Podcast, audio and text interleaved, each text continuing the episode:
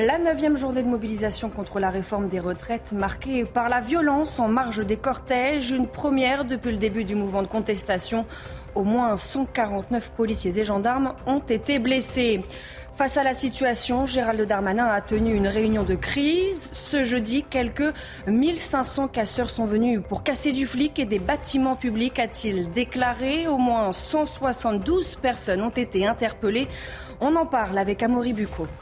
La manifestation émaillée d'incidents en tête de défilé s'est rapidement transformée en cortège sauvage dans certains quartiers parisiens. La situation est restée chaotique une bonne partie de la soirée. Conséquence du feu mis aux poubelles non ramassé depuis plus de 15 jours, un incendie s'est déclaré au pied d'un immeuble dans le quartier de l'Opéra.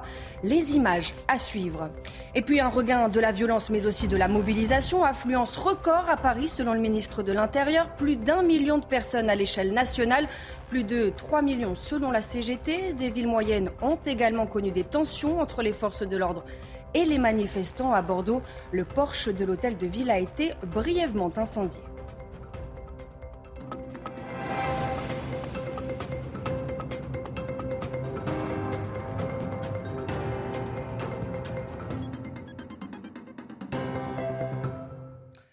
Bonsoir à tous, bienvenue sur CNews. Je suis euh, ravie de vous retrouver pour l'édition de la nuit. À la une, cette neuvième journée de mobilisation contre la réforme des retraites marquée par la violence et les dégradations en marge des cortèges. Ces images parlent d'elles-mêmes. Regardez en début de soirée, conséquence du feu mis aux poubelles non ramassé depuis plus de 15 jours. Un incendie s'est déclaré au pied d'un immeuble dans le quartier de l'Opéra. Les pompiers sont très vite intervenus pour maîtriser ce feu, aidé par des riverains, deux policiers hors service en faisaient partie. Ils témoignent encore sous le choc de ce qu'ils viennent de vivre. On, était à côté, on a, vu le feu. C'est notre boulot. C'est notre boulot, on, est policiers, on est monté et on a fait ce qu'il y avait à faire. Il y avait, des personnes Il y avait des gens jusqu'au 6 Non, c'est des habitations. C'est des habitations. On a sorti plus de 11 personnes de Bon, madame, vous êtes sous le choc encore, hein, j'imagine que c'est normal. Et les gens sont vivants, c'est le principal. Je préfère laisser moi, je préfère que moi, je préfère moi que eux. Et, euh, et, les personnes étaient à quel étage? Jusqu'au troisième, quatrième et jusqu'au niveau du balcon. On a fait sortir jusqu'au-dessus, on est monté jusqu'au-dessus des scènes de chaos jusque tard dans la soirée à Paris. Selon Gérald Darmanin, au moins 172 personnes ont été interpellées à l'échelle euh, nationale. Retour sur cette soirée chaotique à Paris avec Jeanne Cancard et Fabrice Elsner. Après les tensions qui ont éclaté en marge de la manifestation parisienne ce jeudi, des cortèges, des manifestations dites sauvages se sont élancés dans différents endroits de la capitale, notamment vers la gare Saint-Lazare. On a vu tout à l'heure dans ce quartier plusieurs dizaines de feux qui ont été allumés par des centaines de manifestants. On a même vu des habitants depuis leur appartement dans les immeubles lancer des seaux d'eau pour tenter d'éteindre ces feux allumés en attendant l'arrivée, l'intervention des sapeurs-pompiers qui ont été très mobilisés soir dans les rues de la capitale, tout comme les forces de l'ordre. Au total, 5000 forces de l'ordre étaient mobilisées pour cette neuvième journée de manifestation. La place de la Bastille a elle aussi, encore une fois, été le théâtre de tensions ici, ce soir. Ces manifestants qui nous disent eh bien qu'ils comptent bien poursuivre le mouvement jusqu'au retrait total de la réforme. Ces mêmes manifestants qui nous disent que leur forme de contestation, elle est aussi là pour dire non à la politique générale du gouvernement. Et la réponse de la rue au lendemain de l'intervention d'Emmanuel Macron, cette journée d'action intersyndicale était la première organisée dans toute la France après l'adoption de la loi via l'arme constitutionnelle du 49-3. Cette mobilisation a battu un record à Paris. L'affluence n'a jamais été aussi importante avec 119 000 manifestants selon le ministère de l'Intérieur. La manifestation parisienne, on vient de l'entendre, a été marquée très vite par de violents affrontements entre les casseurs et les forces de l'ordre. Retour sur cette journée avec Marine Sabourin. Il est presque 16 heures lorsque les premières violences éclatent à Paris. Visés par des cocktails Molotov et des pavés envoyés par des éléments radicaux encagoulés et vêtus de noir, les forces de l'ordre sont obligées de reculer à plusieurs reprises. Dans le cortège, de multiples commerces sont pris pour cible, comme ce fast-food entièrement caillassé ou ce kiosque à journaux incendié. Barrières et mobilier urbain en tout genre sont utilisés.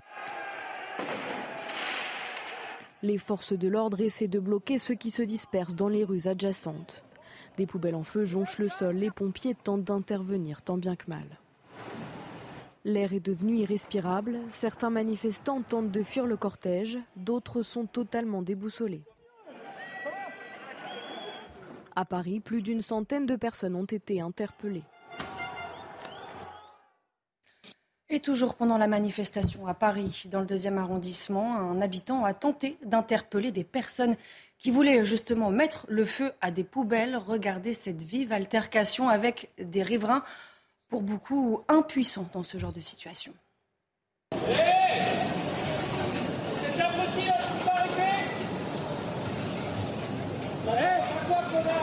Un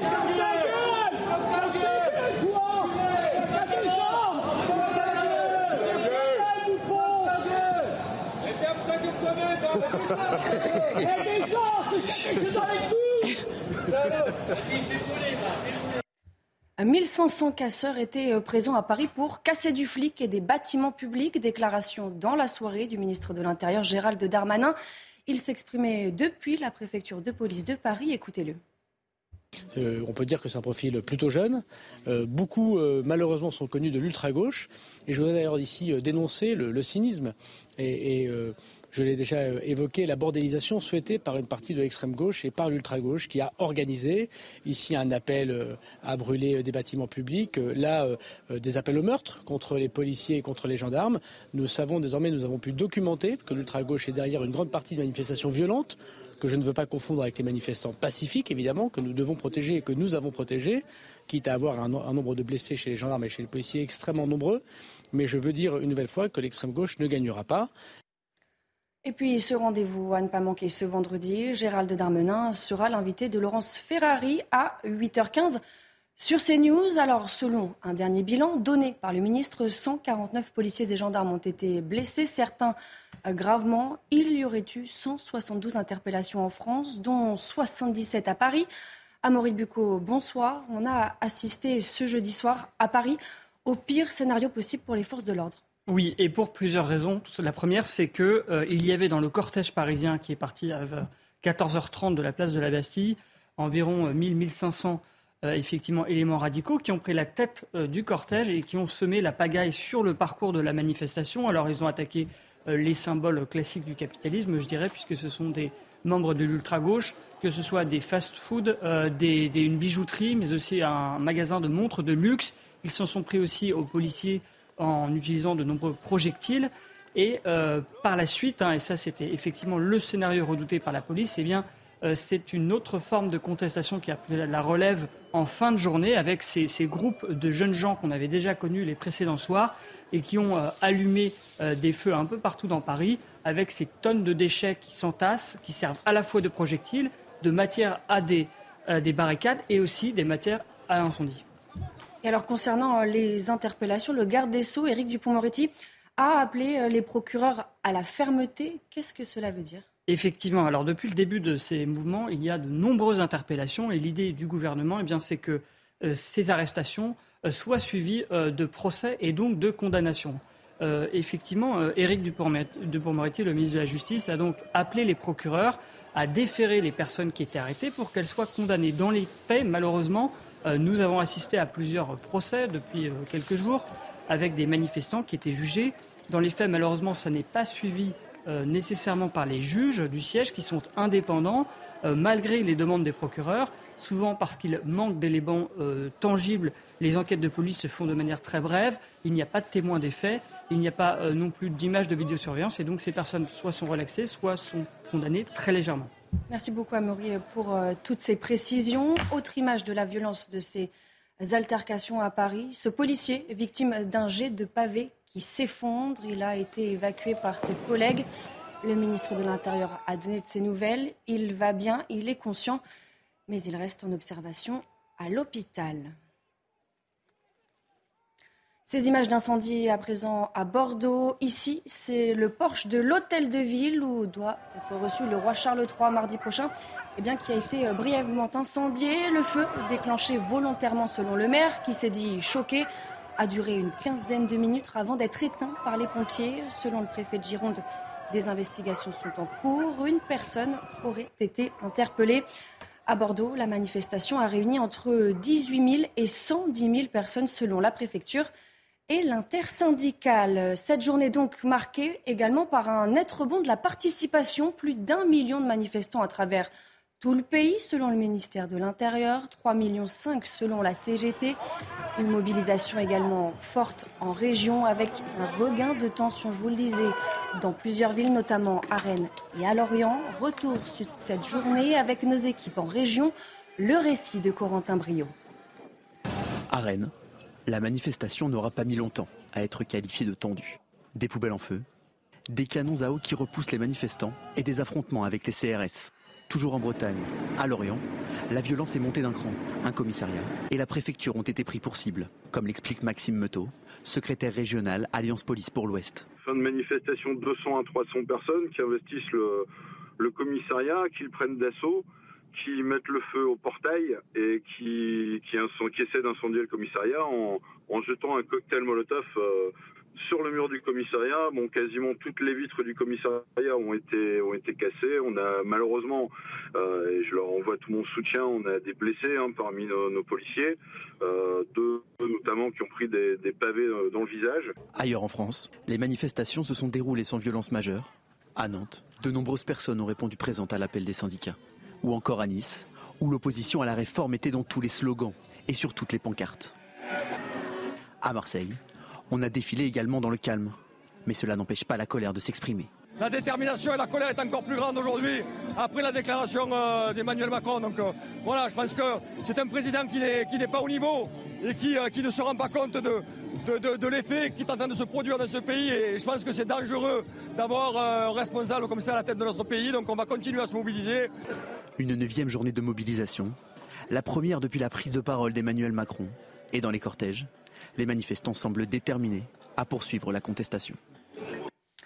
Poursuivre la contestation du côté des manifestants, les syndicats entendent également poursuivre le bras de fer avec l'exécutif. Ils appellent d'ores et déjà à une nouvelle grande journée de grève et de manifestation ce mardi, mais également à des rassemblements syndicaux de proximité dès ce week-end. Écoutez. Le puissant rejet social de ce projet est légitime et son expression doit se poursuivre. Revendiquant le retrait de la réforme des retraites, l'intersyndicale appelle les millions de travailleurs et travailleuses, jeunes et retraités, à continuer de se mobiliser. Elle appelle à des rassemblements syndicaux de proximité ce week-end et à une nouvelle grande journée de grève et de manifestation mardi 28 mars partout dans le pays. Et la contestation contre la réforme des retraites marquée pour la première fois par la violence marque-t-elle un tournant du mouvement Johan Usaï, euh, bonsoir. bonsoir. On observe un, un, regain de la mobilisation, mais aussi un regain de la violence, et ça au lendemain de la prise de parole d'Emmanuel Macron. Alors, que peut-il faire? Que va-t-il faire? Comment peut-il tenir? Eh bien, je pense, Barbara, que le, chef de, l'État va être tenté en réalité de, ne rien faire, de ne rien faire et d'attendre. Il a plusieurs échéances en tête, me semble-t-il. D'abord, mardi prochain, la nouvelle journée de, de mobilisation. Que va-t-il se passer euh, d'ici là? Le chef de l'État va observer. Il va observer la mobilisation aussi mardi prochain. Est-ce que les manifestants, ceux qui étaient dans les rues euh, ce jeudi, vont se dire euh, oulala, il devient dangereux de manifester, il y a trop de débordements, trop de casse. Mardi prochain, on reste à la maison auquel cas la mobilisation va diminuer, et là ce sera plutôt bon pour le, chef de l'État, ou est-ce que les manifestants déterminés vont continuer à se mobiliser? Donc il va attendre cette échéance-là, me semble-t-il, avant d'éventuellement prendre une nouvelle décision. Et puis il a une autre date en tête, Emmanuel Macron. Il attend le verdict du Conseil constitutionnel, qui a encore trois semaines quand même avant de dire si cette réforme est conforme à la Constitution, et ensuite il pourra promulguer la loi. Et à ce moment-là, peut-être espère-t-il que les choses se calmeront. Trois semaines, compte tenu de la situation, c'est très très loin, difficile de faire des pronostics. Et dans les prochains jours, en tout cas, il me semble évident que le chef de l'État ne bougera pas. Merci beaucoup, Yann, pour euh, toutes ces précisions. Effectivement, pas de réaction du président ce euh, jeudi soir, mais ce message posté par la Première ministre, regardez, manifester et faire entendre des désaccords est un droit. Les violences et dégradations auxquelles nous avons assisté aujourd'hui sont inacceptables. Euh, toute ma reconnaissance aux forces de l'ordre et de secours mobilisées. Également euh, ce jeudi, la mobilisation amplifiée du côté de la jeunesse, une jeunesse en colère contre le recours au 49.3, mais aussi contre les violences policières. Des dizaines d'établissements scolaires ont été le théâtre de blocage et de mobilisation ce jeudi. Exemple devant le lycée Louis-le-Grand à Paris, les lycéens entendent continuer le mouvement. Écoutez. En fait, il y a une euh, grosse réflexion autour du fait que la jeunesse n'aurait pas, euh, que, je vois, moi, que j'entends, autour du fait que la jeunesse n'aurait pas à s'engager parce qu'on n'en est pas encore à la période des retraites. C'est faux, on ne veut pas arriver dans un monde euh, de travailleurs où, où, on se fera marcher dessus comme ça. En fait, on ne veut pas arriver dans un monde où on n'a pas de droits, où on pense qu'on peut écraser les droits des travailleurs de manière totalement antidémocratique comme ça. Donc c'est maintenant qu'il faut s'y prendre et c'est ce qu'on fait. Et il n'y a pas que les établissements scolaires qui ont été bloqués ce jeudi. Des actions de blocage ont commencé très tôt. Regardez ces images à Roissy-Charles de Gaulle. L'accès au terminal 1 de l'aéroport a été restreint par des militants de la CGT. Conséquence, c'est bien les personnes qui avaient un avion à prendre ont été contraints, vous le voyez, de terminer leur trajet à pied, valise à la main. À Paris-Gare de Lyon, cette action coup de poing des cheminots, plusieurs centaines de manifestants ont envahi les voies afin de perturber, de bloquer même le trafic. Concernant la journée de ce vendredi, le trafic devrait être un peu moins perturbé. On va regarder ensemble les prévisions. Du côté de la SNCF, devrait circuler 3 TGV sur 5, 3 TGV Inouï et Ouigo sur 4, 3 intercités sur 5. Trafic quasi normal concernant les métros, les bus et les tramways en région parisienne. Comptez enfin 3 RER A sur 4, un RER B sur deux, dans les airs, la Direction générale de l'aviation civile demande aux compagnies d'annuler à nouveau 30% de leurs vols à Paris-Orly, 20% dans les autres aéroports. Cette neuvième journée de mobilisation donc euh, marquée, je vous le disais, par la violence et les dégradations en marge des cortèges. Retour sur les moments forts de cette soirée de chaos à Paris avec Naomi Benamou.